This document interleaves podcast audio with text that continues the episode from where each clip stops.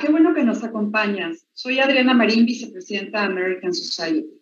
Como sabes, estamos haciendo esfuerzos muy, muy importantes con grandes aliados para poderte traer contenidos interesantes de actualidad y que aporten en tu día a día.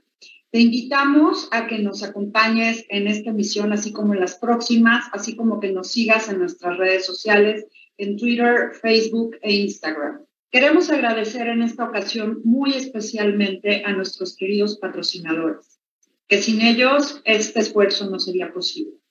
Gracias inmensas a Dow, La Moderna, Iguay, 3M, Constellation Brands, Axalta, American Express y Honeywell.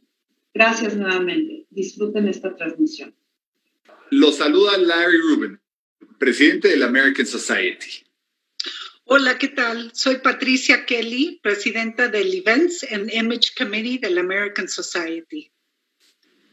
Platicarte un poco de la American Society fue fundada en 1942 por el entonces embajador de Estados Unidos en México, George S. Messersmith, y líderes de la comunidad americana de ese tiempo.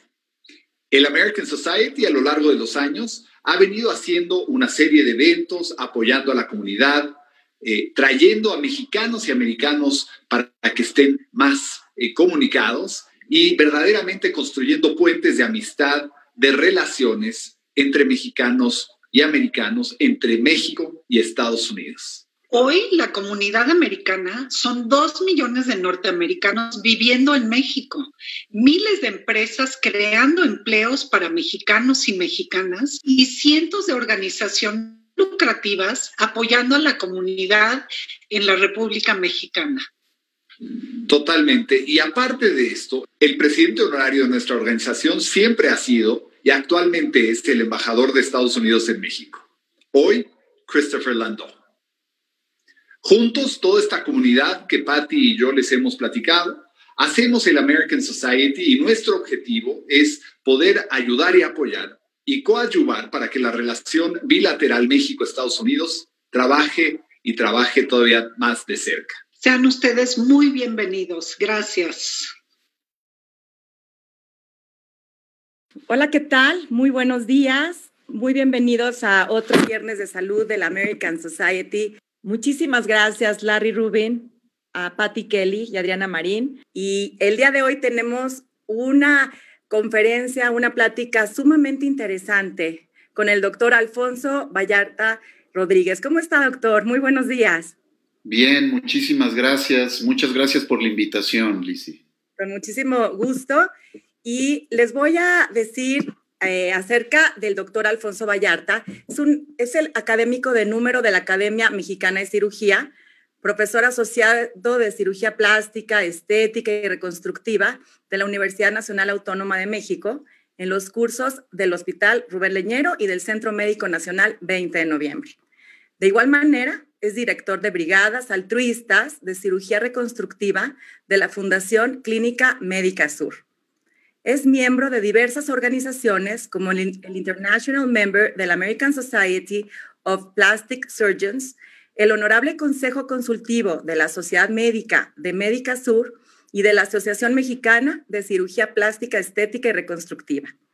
De igual manera, ha fungido como asesor civil del alto mando y director de las Brigadas Altruistas de Cirugía Reconstructiva CEMAR y ha sido galardonado con el premio académico doctor Manuel J. Castillejos de la Academia Mexicana de, Cirugía, así como diversos concursos como el de Mario González Ulloa, José Guerrero Santos y de la FICAP, que es la Federación Ibero-Latinoamericana de Cirugía Plástica, al mejor artículo de cirugía estética publicado.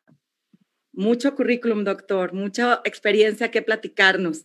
Y el día de hoy nos va a hablar acerca del labio paladar hendido, o también llamado leporino, y la labor que hace el Hospital Médica Sur y las brigadas. Gracias, doctor. Muchas gracias de nuevo. Gracias por la presentación. Eh, son muy amables, de verdad. Sí. Pues es un placer estar aquí con ustedes platicando sobre un tema que es bastante importante, ¿no? Eh, a pesar de que tenemos ciertos rezagos, a pesar de que tenemos ciertas cuestiones también eh, en la parte social eh, con este tipo de padecimiento, porque pues cuando está embarazada cualquier pareja espera que su niño nazca sin ninguna alteración, ¿sí? Y el hecho de que cuando nace el bebé, nace la criatura, nace, con esta patología, pues repercute mucho en la parte eh, emocional de los padres, ¿no? Emocional para la familia y de las amistades que tiene esa familia. Entonces es, muy importante, es de suma importancia. Eh, no sé, eh, ¿podemos ya empezar la plática? ¿Pantalla para empezar a explicar? Claro que sí.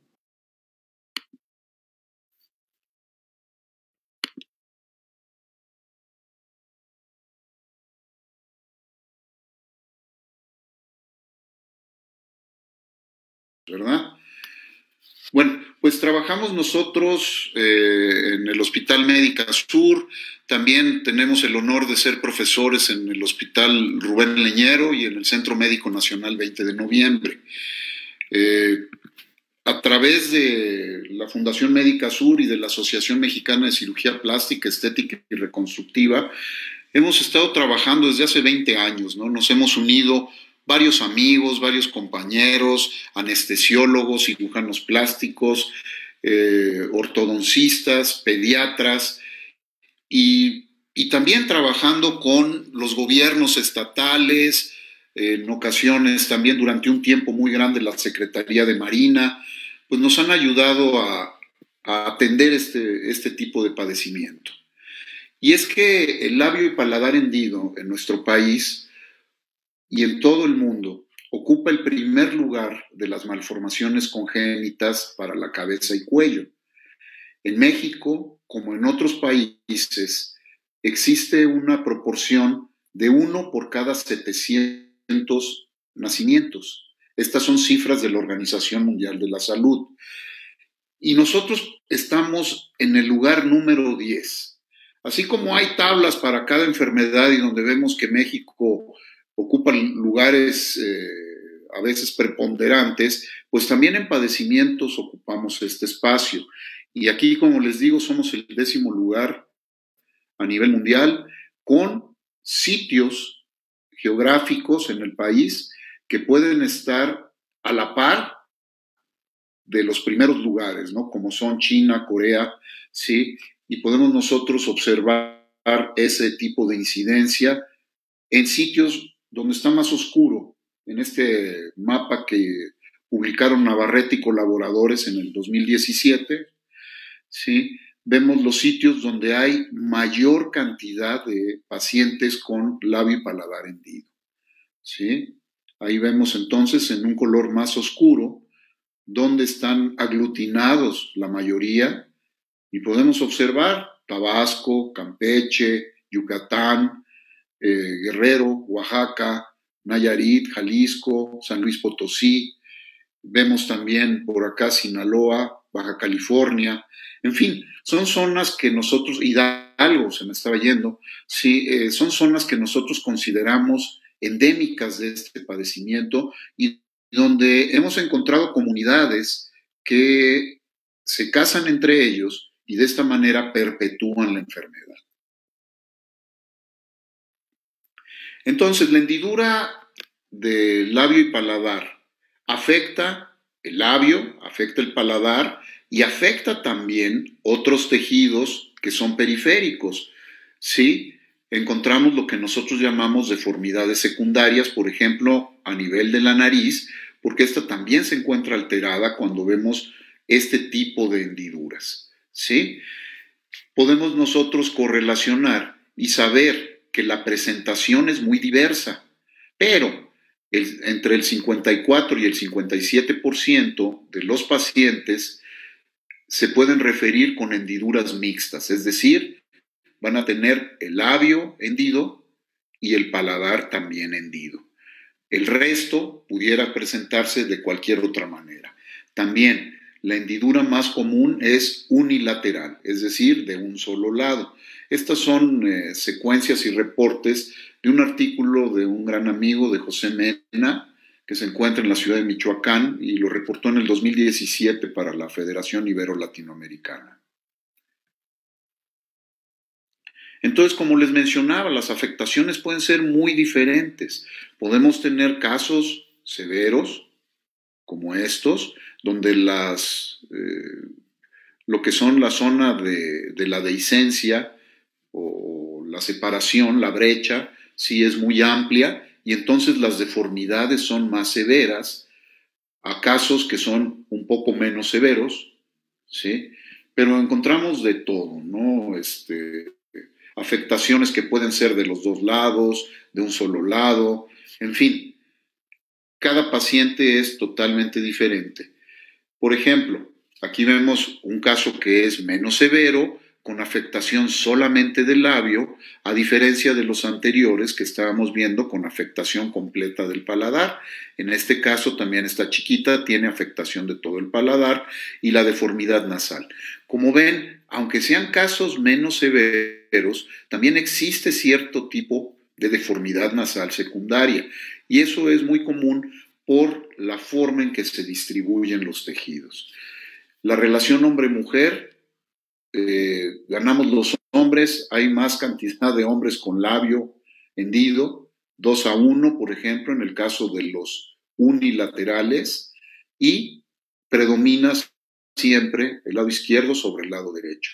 ¿Por qué? No lo sabemos, es una cuestión genética, es una cuestión que aparece cuando nace el niño.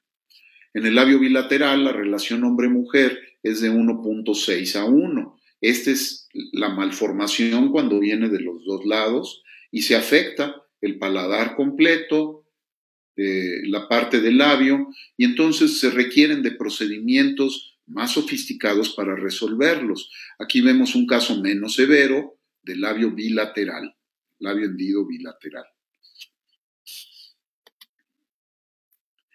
Pero también se puede asociar a otros síndromes. Y entonces vemos malformaciones como esta chiquita que nos encontramos en alguna de nuestras jornadas en Veracruz, ella venía de Jalapa, y presenta lo que es la fisura del labio paladar bilateral, pero con afectación también de los párpados y de los tejidos de la mejilla. A esta asociación sindromática le llamamos fisura facial, ¿sí? Y es una fisura facial tipo 3. El doctor Tessier, que era un cirujano plástico y craneofacial francés, nos hizo favor de hacer la división de este tipo de fisuras y esta corresponde entonces a la fisura 3 de Tessier y es bilateral, afecta los huesos, afecta los tejidos blandos y como ven, aquí vemos a Nicole, así se llama esta chiquita, a los cuatro años de edad, después de haberle realizado algunos procedimientos. No, le cambiaron la vida. La, diferencia es impresionante, la, el apoyo. Es, es, es, un caso muy bonito el de esta nena, pero todavía le tenemos que hacer detalles, ahorita la van a ver. ¿sí? La etiología, porque es algo que siempre nos preguntan, ¿no?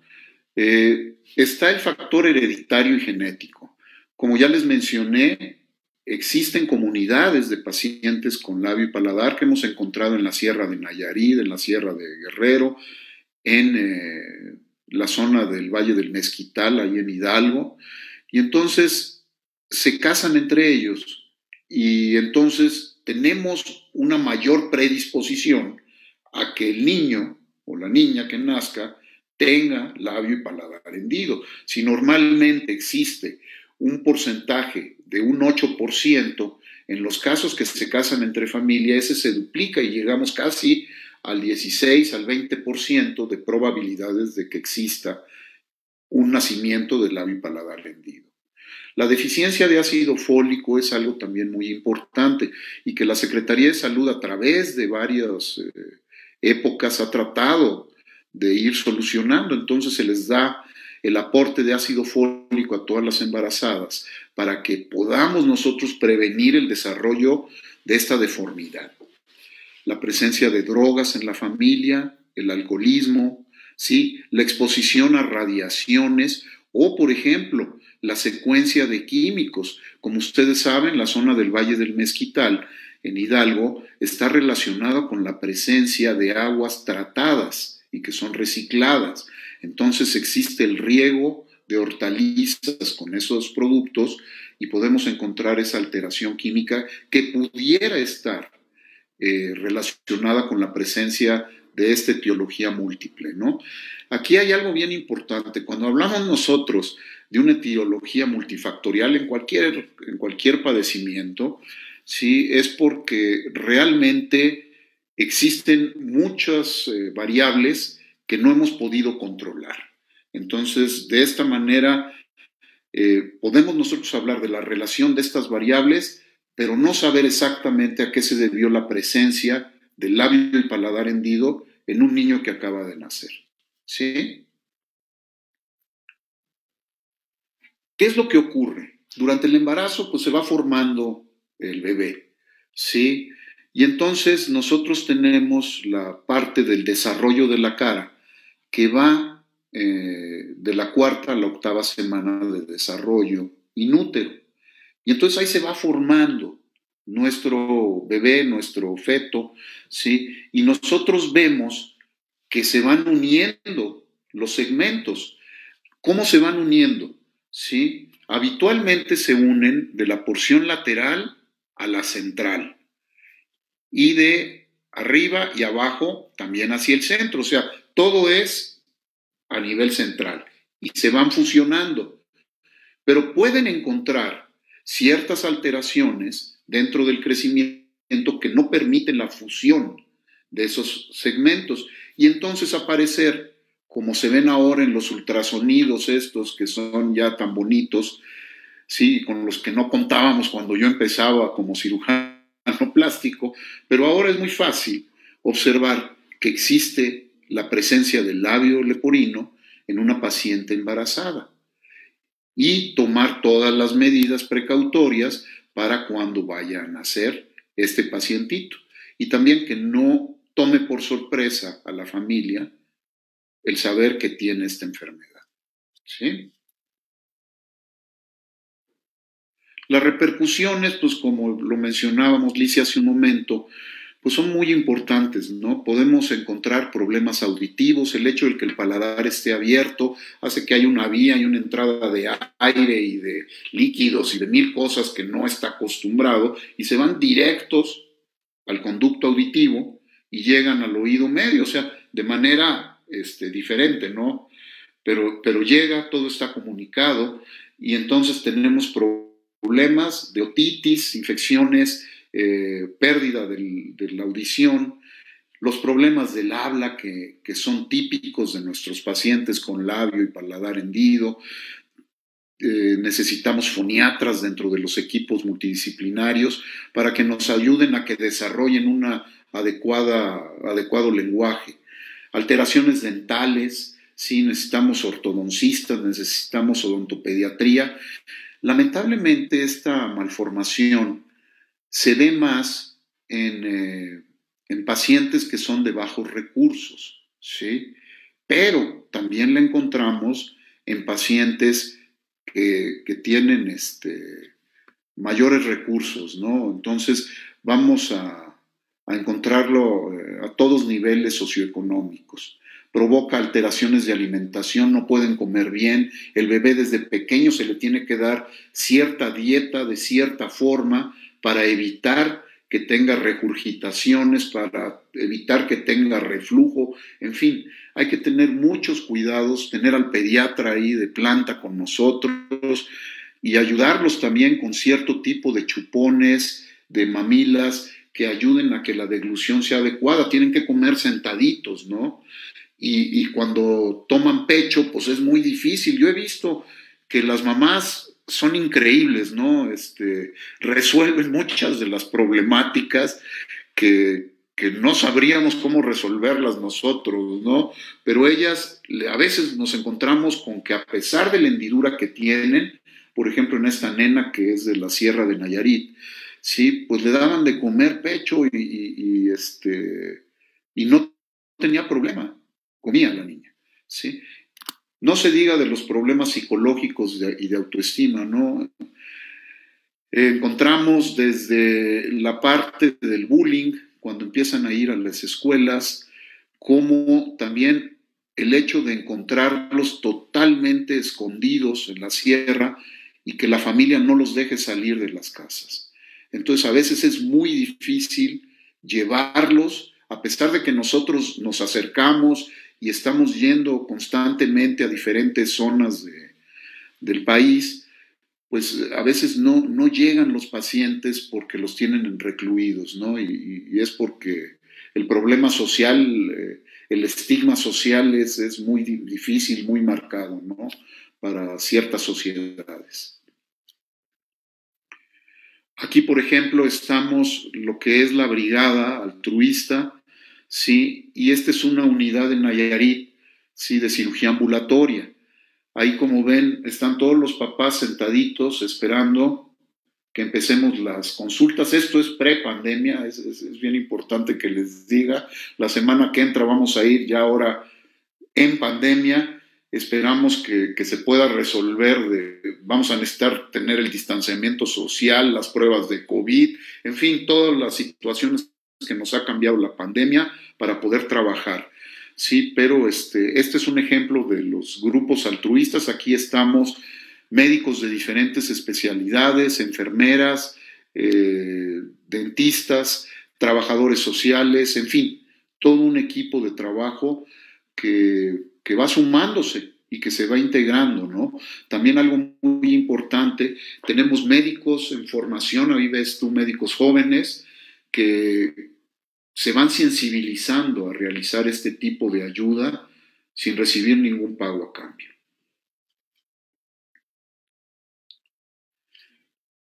Algo de lo que siempre nos preguntan, y más cuando nos enfrentamos a, la familia, es saber cómo los vamos a manejar a estos pacientitos, porque todas quieren que, que se operen de bebés, ¿no? O sea, llegan con el bebé, me lo llevan, acaba de nacer, y ya quieren que se opere. Bueno, tenemos que marcar pausas, tenemos que marcar rutas y tenemos que especificar qué es lo que vamos a hacerles a cada, en cada tiempo, en cada cirugía. Esta ruta, por ejemplo, es la que seguimos con los pacientes que tienen la fisura más sencilla, la fisura que es de un solo lado, unilateral, y que tienen el paladar abierto también que es una de las presentaciones más comunes. Entonces, durante el primer mes requerimos el apoyo del pediatra, ¿sí? Para que le dé las medidas nutricionales necesarias, para que lo estemos checando y necesitamos también a la ortodoncista o al dentista, el odontopediatra.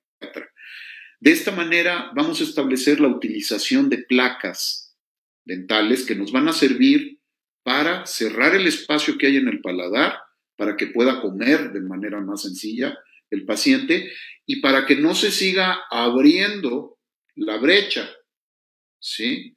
Porque los músculos tienden a ir separando y el mismo crecimiento del bebé trata de ir espaciando el espacio, eh, abriendo la brecha, ¿sí?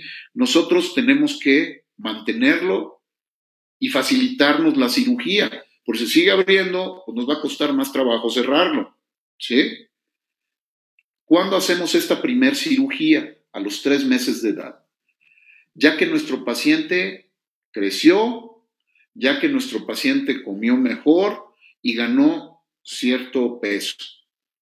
Entonces, de esta manera, nosotros establecemos este criterio para poder hacer la primera operación, que es el cierre del labio y levantar lo que se pueda la punta de la nariz. De esta manera ya el paciente ya no se va a ver con la hendidura y ya vamos a tener a la familia un poco más tranquila. ¿sí? Después podemos realizar un segundo procedimiento que es para cerrar la encía. Esto lo ponemos como opcional porque tenemos varias etapas en el crecimiento de nuestro bebé, de nuestro niño, donde vamos a poder realizar el cierre del alveolo. Pero el alveolo lo que hace es estabilizar la encía de tal manera que vamos a darle soporte a la estructura, como en eh, los marcos de las puertas, los marcos de las ventanas, eso es lo que hace, soportar para que de esa manera el labio no se nos vaya a hundir y no se deforme, ¿sí? Y ayudarle como una guía para que siga creciendo bien este bebé. Posteriormente, todo el resto del año nos vamos a ir solamente con manejo de ortodoncia. Y ahí tiene que estar muy aplicado nuestro ortodoncista para ir checando cómo va creciendo y haciéndole cambios de estas placas, porque hay que recordar que el paladar sigue abierto. Entonces las placas nos sirven de guía también para que siga creciendo como nosotros queremos que crezca. ¿Sí? Y el cierre del paladar lo hacemos a partir del año, habitualmente entre el año y el año y medio. Cerramos ya nuestro paladar para que de esa manera obtengamos ya el mejor resultado. Finalmente, continuamos con el manejo ortopédico y de esta manera estamos tratando de reintegrar a un paciente con lo mejor de la tecnología, lo mejor de, los procedimientos quirúrgicos que existen, pero además a una corta edad. Es decir, aquí lo que estamos tratando de hacer cuando nosotros manejamos a un bebé desde chiquito, de que lo captamos desde el nacimiento, es que ya para el año y medio a más tardar ya lo podamos reintegrar sin ningún problema. ¿Sí? Entonces, eso, eso es algo bien importante. Entonces, las metas para el tratamiento son que la estética y la función sean las adecuadas, no por el hecho de tener labio y paladar hendido, ¿sí? Nuestra paciente no pueda tener y aspirar a lo mismo que el resto de los niños de su edad o que el resto de los adultos de su edad. ¿Sí? Tenemos casos muy, este, muy, eh, muy representativos de esto, de esta meta. Existe eh, el caso de Joaquín Phoenix, el actor famoso, ganador de Óscares, que salió ahora del Guasón, ¿sí? que es un paciente que tuvo labio y paladar hendido, pero prácticamente no lo notamos. ¿Sí? Entonces es un caso muy representativo. Entonces lo que queremos es, con menos cirugías y con tratamientos de ortopedia ordinarios, reintegrar a nuestros pacientes tempranamente. Aquí vemos secuencias de cómo hacemos las campañas, ¿no? Cuando vamos a operar. Y entonces hay quirófanos donde nos hemos permitido tener varios equipos de anestesia y un quirófano hacerlo dos, ¿sí? Y entonces estamos operando a dos pacientes, como ven ustedes aquí en la imagen. Esto es del Hospital General de Tula Hidalgo, donde observamos que con todas las medidas de seguridad se puede seguir operando a los pacientes de esta manera y así optimizar los tiempos. Esto es lo que hace la ortopedia. Estas son las placas que les digo, ¿no? Desde las placas que usamos desde bebés hasta placas que usamos ya en niños más grandecitos, ¿sí? Y lo que hacen es tratar de ir cerrando los espacios para que nos sirva de soporte, ¿sí? Es como la estructura de las casas, pues lo que les comentaba, y eso nos da el soporte para poder apoyarnos y nosotros poder tener el mejor resultado. Claro, tenemos que seguir manteniendo el tratamiento ortodóntico para evitar problemas de crecimiento, ¿sí? Aquí vemos, por ejemplo, este es un ejemplo de cómo cerrar un labio a los tres meses, ¿sí? Aquí está la abertura.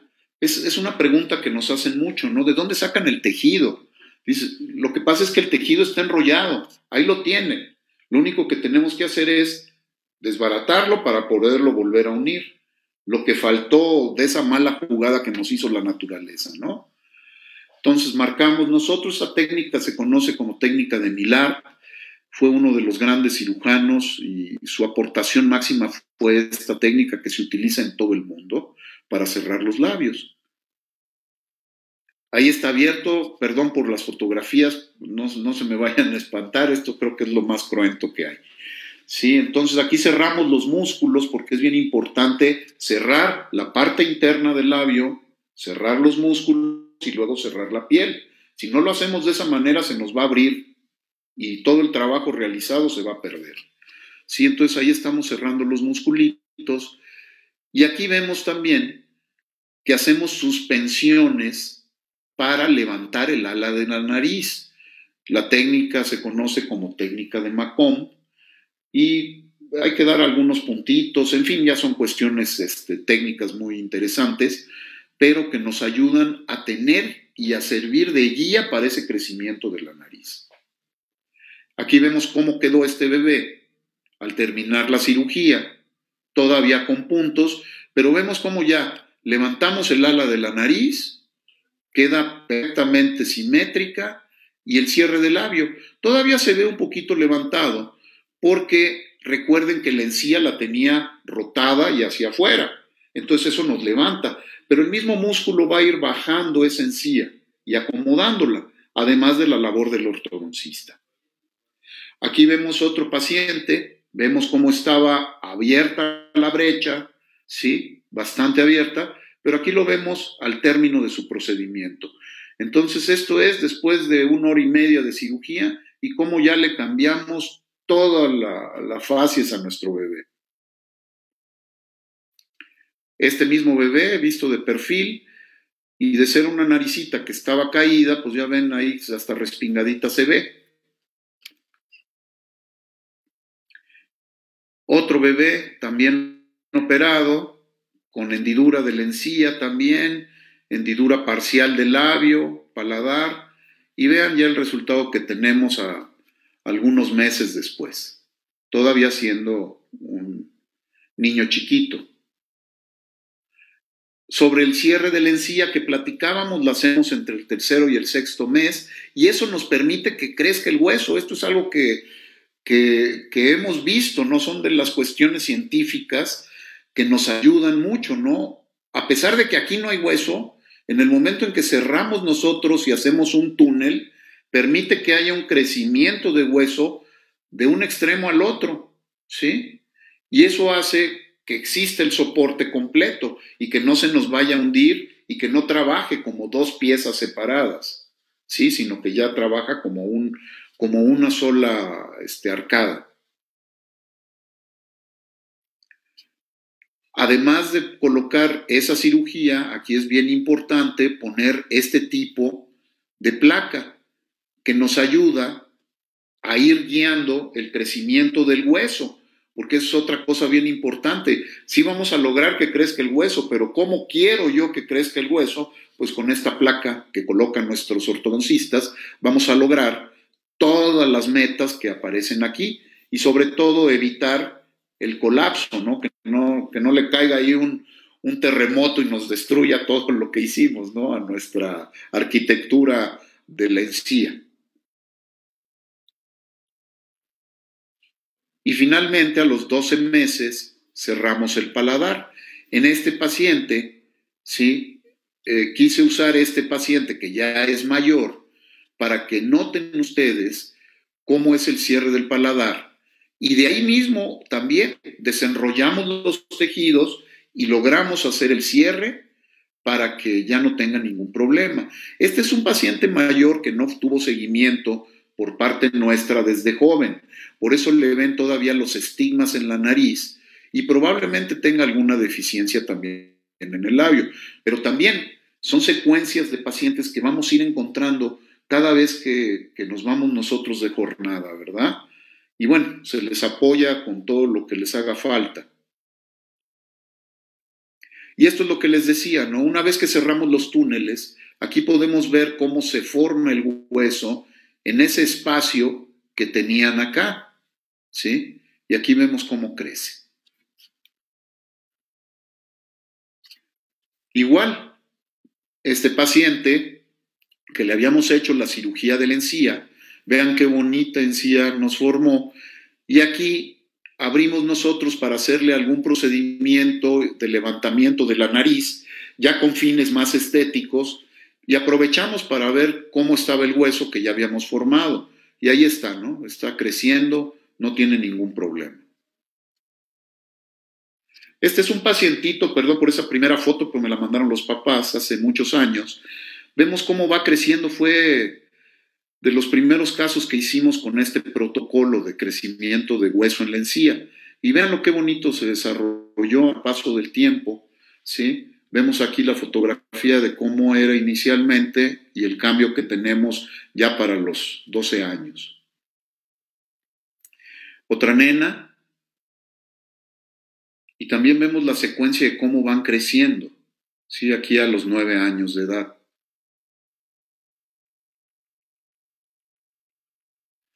Este bebé con labio doble, y aquí ya lo tenemos a los nueve años de edad, ¿sí?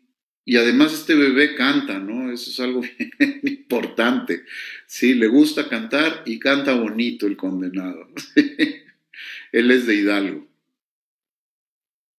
Y podemos ver cómo van evolucionando al paso de los años, aquí a los 12 años, ¿sí? A este bebé todavía hay que hacerle algo, algún detalle en la nariz, porque nos lo va a pedir posteriormente, ¿sí? Entonces, eh, pues se le trabaja la nariz y se trata de dejar lo mejor posible, ¿no? Y aquí tenemos a Nicole, sí, que acaba de venirnos a ver, la nena que, que vimos al inicio, sí, y le vamos a hacer algún detallito ahora en su párpado y ponerle también unos injertitos de grasa para que nos ayude a disimular más esas cicatrices que tiene y a rellenar aquí tantito su labio.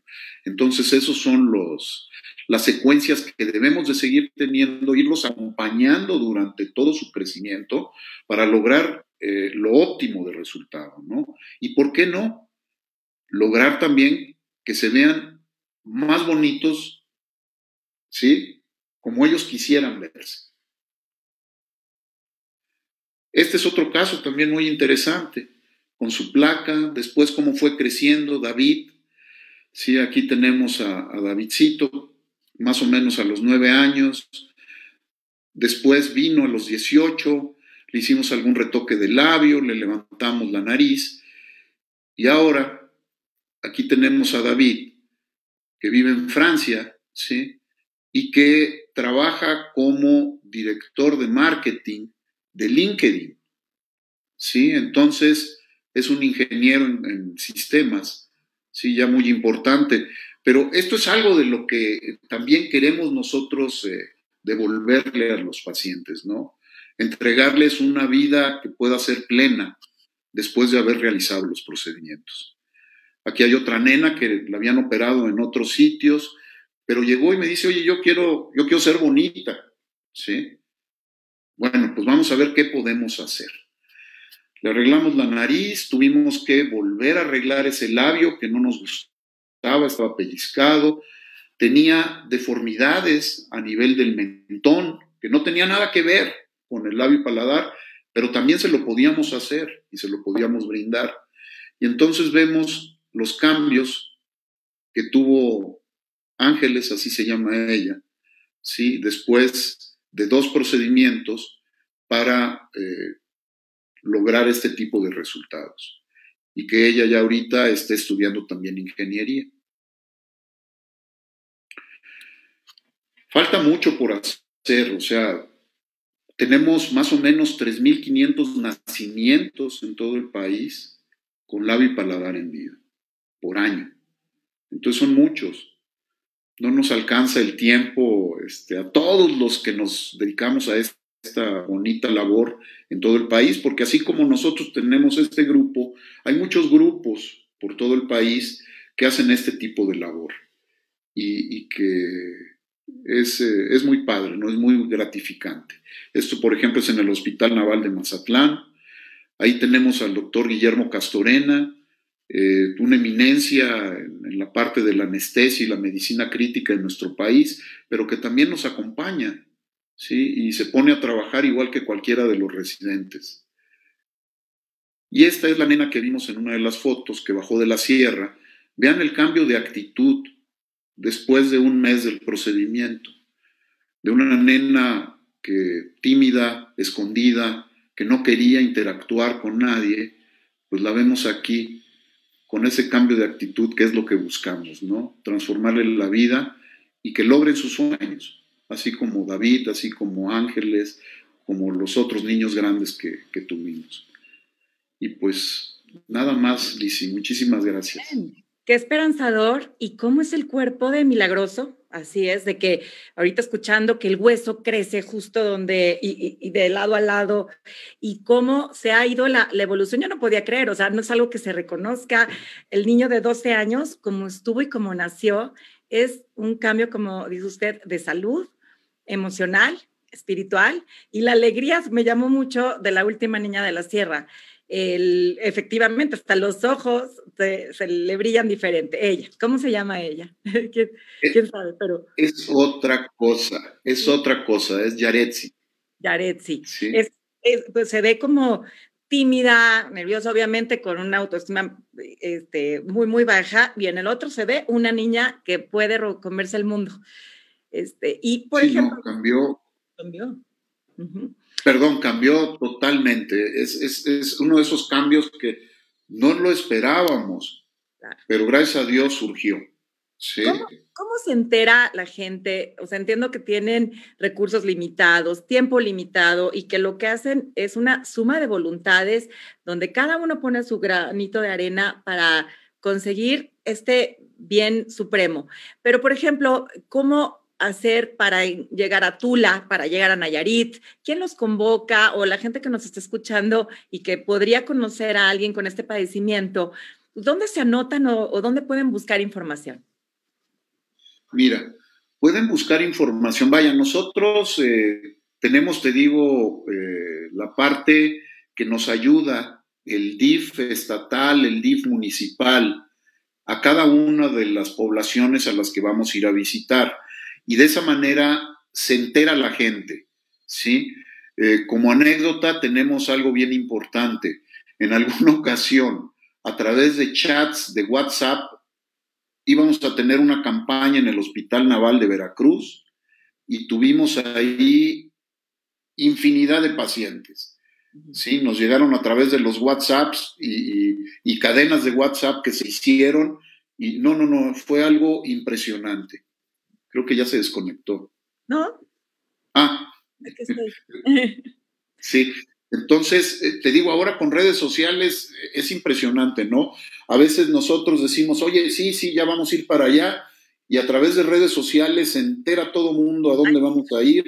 Eh, la nena esta, Nicole, va a ir a Tepic para que lo operemos, ¿no? Y ella es de Veracruz. Ok, ok, pero me imagino que hay también lugares de no acceso o que no se enteran o que no tienen teléfono para WhatsApp. Ahí ha sido la casualidad y la suerte que a lo mejor que vivía en esa comunidad donde se la vivía dentro de su casa, por algún motivo tienen la, la suerte de enterarse y si no, pues habrá campañas, como dice usted, del DIF o así. Sí, ahí nos ayuda mucho, pero sí, también la parte de la voz, ¿no? La recomendación boca en boca siempre es la mejor. Y por ejemplo, Yaretsi ya nos trajo a dos amiguitos, ¿no?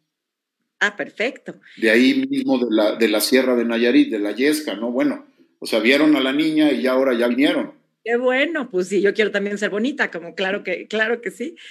Y el tema, ya escuché eh, de que puede ser que se casan entre familia o puede ser el tema de adicciones, pero algo de prevención en la alimentación de la mamá, aparte del ácido fólico, que pudiera evitar esto o es algo que no se entera uno hasta el eco.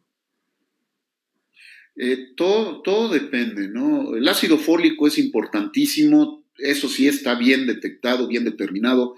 ¿sí? Y por eso hay las campañas este, multitudinarias de la Secretaría de Salud desde hace varios años, ¿no? Eh, pero sí, llevar una buena alimentación también es muy importante, ¿no? Para la paciente que esté embarazada y para que pueda llegar a buen término, ¿no? Este, el nacimiento de su bebé. Ok. Mencionaba también el tema de la alimentación en los niños con labio leporino desde muy chiquitos. Hay gente que sí puede tomar pecho, pero hay, personas que ni siquiera podrían ni succionar, ni nada por el estilo. Entonces, es un proceso que me llama mucho la atención, cómo, pues con goterito, cómo se hace, eh, este, o sea, cómo se alimentan al principio, porque como está abierto completamente, es el paladar está hundido y se le, ¿a dónde se va ese alimento? Bueno, se puede fugar hacia la nariz, ¿no? Y luego se encharca y se va hacia el oído y entonces ahí es donde tenemos toda la secuencia problemas. Estos bebés tienen que comer casi sentados, ¿sí? Para empezar. Pero además de, que tienen que comer casi sentados, les tenemos que dar con chupones que nos ayuden a bloquear a, obliterar eh, el espacio que hay en el paladar, la hendidura que hay en el paladar. No sé si has visto que hay unos chupones, no traigo fotos ahorita, ¿sí? Pero este, hay unos chupones que tienen forma como de alas, ¿sí? A los lados. Entonces eso nos ayuda a que tapen de alguna forma esa hendidura en el paladar. Y además, la salida del chupón no puede ser con el puntito que tienen, el agujerito que tienen todos los chupones. Tienen que tener un corte como una cruz para que de esa manera salga más fácil el alimento y ellos no se atraganten. Por si no se cansan de estar succionando y, los, y la fatiga hace que no coman. Y entonces nos desnutre el niño y ya no se puede operar cuando nosotros queríamos operarlo. ¿Sí? No, bueno, el, tema de la siguiente brigada va a ser en Tepic y podría... Ajá, y, también si nos podría decir más o menos qué ciudades siguen para que la gente esté al pendiente. Bueno, ahorita con la pandemia tenemos pues ciertas restricciones y ciertas limitaciones. De hecho, esta jornada llevamos planeándola ya como cinco meses, ¿no? Y, y ya están regresando a cierre de actividad también en, algunas ciudades. Entonces, no tenemos ahorita ninguna otra jornada este, eh, puesta en este momento, pero si quieren pueden llamar a la Fundación Clínica Médica Sur y ahí enterarse de cuándo podemos este, tener una próxima campaña. Pero la semana que entra sí estamos en Tepic Nayarit. La semana que entra. del, 21, del 21 al 24. Perfecto.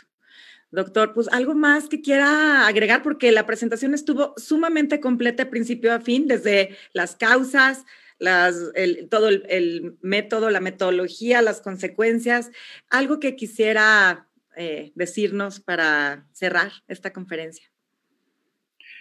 Pues eh, que todos somos parte de, de la forma en que podemos ayudar a los pacientes, ¿no? desde el que manda por WhatsApp la información de dónde vamos a estar para ayudar, hasta el que detecta al pacientito que tiene esta enfermedad y de que hay formas de solucionarlo. Existen clínicas establecidas y bien puestas en varios lugares del país. Hay una Asociación Mexicana de Labio y Paladar Hendido y Anormalidades Craniofaciales, sí, que también ahí pueden acercarse para poder ayudarles y brindarles el tratamiento que necesitan. Como les digo, esta es la suma de todo lo poquito o mucho que podemos hacer por ellos, ¿sí? Eh, en, la logística de una brigada, pues existen muchas cosas, ¿no? Desde el transporte del paciente, desde un sitio lejano hasta el sitio donde vamos a estar operando, pero el niño no puede venir solo, viene con dos familiares, entonces hay que buscar albergues, hay que buscar cómo ayudarles para poderles dar de comer, para poderles dar este, sustento, en fin, hay, hay una serie de gastos, no es solamente la operación, la operación es una parte importante, pero todo lo que ayuda este equipo, ¿sí? Es, es importantísimo. Entonces, hay que, hay que seguir sumándonos, ¿no? Siempre hace falta más apoyo. ¿Se puede donar en algún lugar? Alguien que lo estás escuchando que puedan decir, quiero donar a alguna cuenta de banco.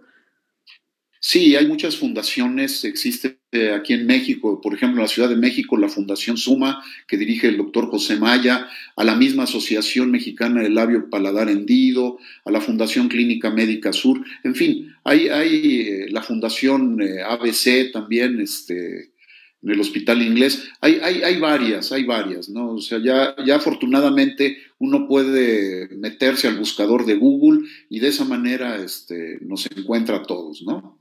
Buenísimo. Pues fue un placer conocerlo, doctor, y le deseamos muchísima suerte en su siguiente brigada y pues que al final de cuentas, de parte de, de todos, un agradecimiento muy especial a sus enfermeras, a sus anestesiólogos, a su equipo en general por esta labor tan magnífica que hacen para cambiarle la vida a la niñez y a los futuros adultos que componen nuestro país. Muchísimas gracias, doctor. Muchas gracias a ustedes por permitirnos compartir toda esta experiencia que, es muy gratificante y muy bonita. Sí, muchas gracias, Lizzie. A ustedes y nos vemos pronto en otro viernes de salud de American Society. Muchísimas gracias. Gracias, muy amable.